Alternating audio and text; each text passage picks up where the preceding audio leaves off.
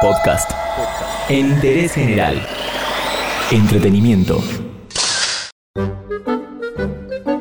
En la televisión o en el cine, la comedia es uno de los géneros más pedidos por el público.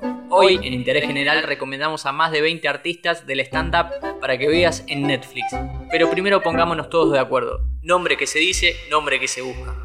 ¿Por qué lo dice tan brusco? Para la primera recomendación trajimos a un especialista en comedia, el guionista Adrián Lackerman. Mi especial de comedia favorito es el del Richard Pryor, que está en Netflix, que se llama Living Concert. Eh, porque es muy gracioso, muy gracioso. Netflix, Comedy Central, HBO e inclusive el canal Volver con el Club de la Comedia tienen o tuvieron alguna vez especiales de stand-up. Es un género que se viene explotando en televisión desde hace más de 20 años y la plataforma más popular en Argentina convirtió al humor de observación de la vida cotidiana en uno de los programas más buscados, sobre todo durante la cuarentena. ¿Has visto cómo casi todos los hombres dejan sucio el retrete? Ahí está el chiste. El catálogo en Netflix es amplio y variado. Podemos encontrar los muy buenos especiales de actores y actrices conocidos, Adam Sandler, Kevin Hart, Eddie Murphy, Sarah Silverman, Amy Schumer, Ellen DeGeneres y el grandioso Ricky Gervais. Y también los imperdibles en un segundo nivel de popularidad, en este calón, Eliza Schlesinger, Tom Segura, John Mulaney, Anthony Jeselnik y Jim Jeffries. ¿Por qué hay tantos nombres conocidos en esta plataforma? Eh, creo que el stand-up y los especiales de comedia en general se popularizaron más básicamente por un tema económico, porque es más barato. La búsqueda de hacer escenas o algo de cómico que no tenga relación directa con, con el stand-up, yo tiendo a pensar que es hijo de la, plata, de la producción. Creo que el stand-up es la reducción mínima de la industria, ¿no? Eh, por más que sea un arte, pero es siempre más barato eso. eh, decorado, vestuario, maquillaje. Eso que un tipo solo o una mina sola hablando al público. La plata, la plata, lo único que le importa a la familia la plata.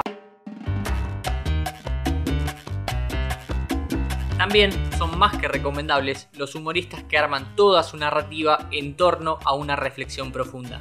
El favorito en este rubro es Daniel Sloss, quien tiene dos especiales. Negro, en donde pone a su hermana como ejemplo para hablar sobre la discriminación que existe hacia las personas discapacitadas, y Jigsaw, en donde habla sobre lo malo del amor como centro del rompecabezas de la vida. También hay varios shows nacionales. Grego Roseló, Luciano Mellera, Alena Pichot, Radagast, Lucas Lauriente, Sebastián Weinreich y Fernando Santiago están dentro del catálogo de Netflix.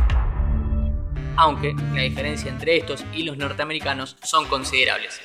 Los especiales de comedia de Netflix mm, argentinos no me no soy, no soy muy fan, no me gustan tanto. Y en general tampoco me vuelve loco todo el stand-up eh, argentino.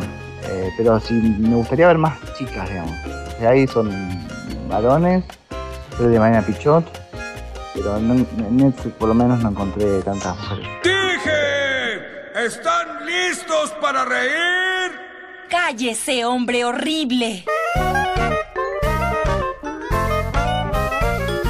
La última recomendación es el show que hizo Neil Brennan llamado 3 Mix, en donde condensa los tres grandes estilos del stand-up en cada micrófono que tiene enfrente, chistes en una línea, reflexiones de la vida e historias.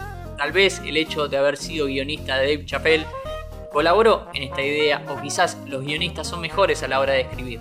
En una de esas se viene el stand-up de Adrián Lackerman.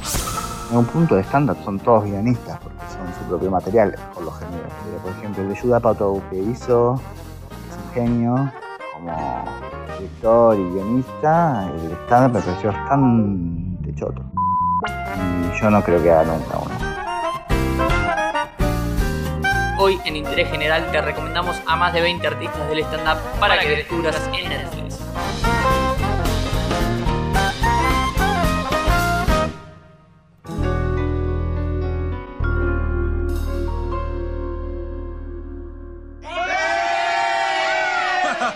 Buen material. Volvemos enseguida. Quédate quieto. Solo yo puedo bailar.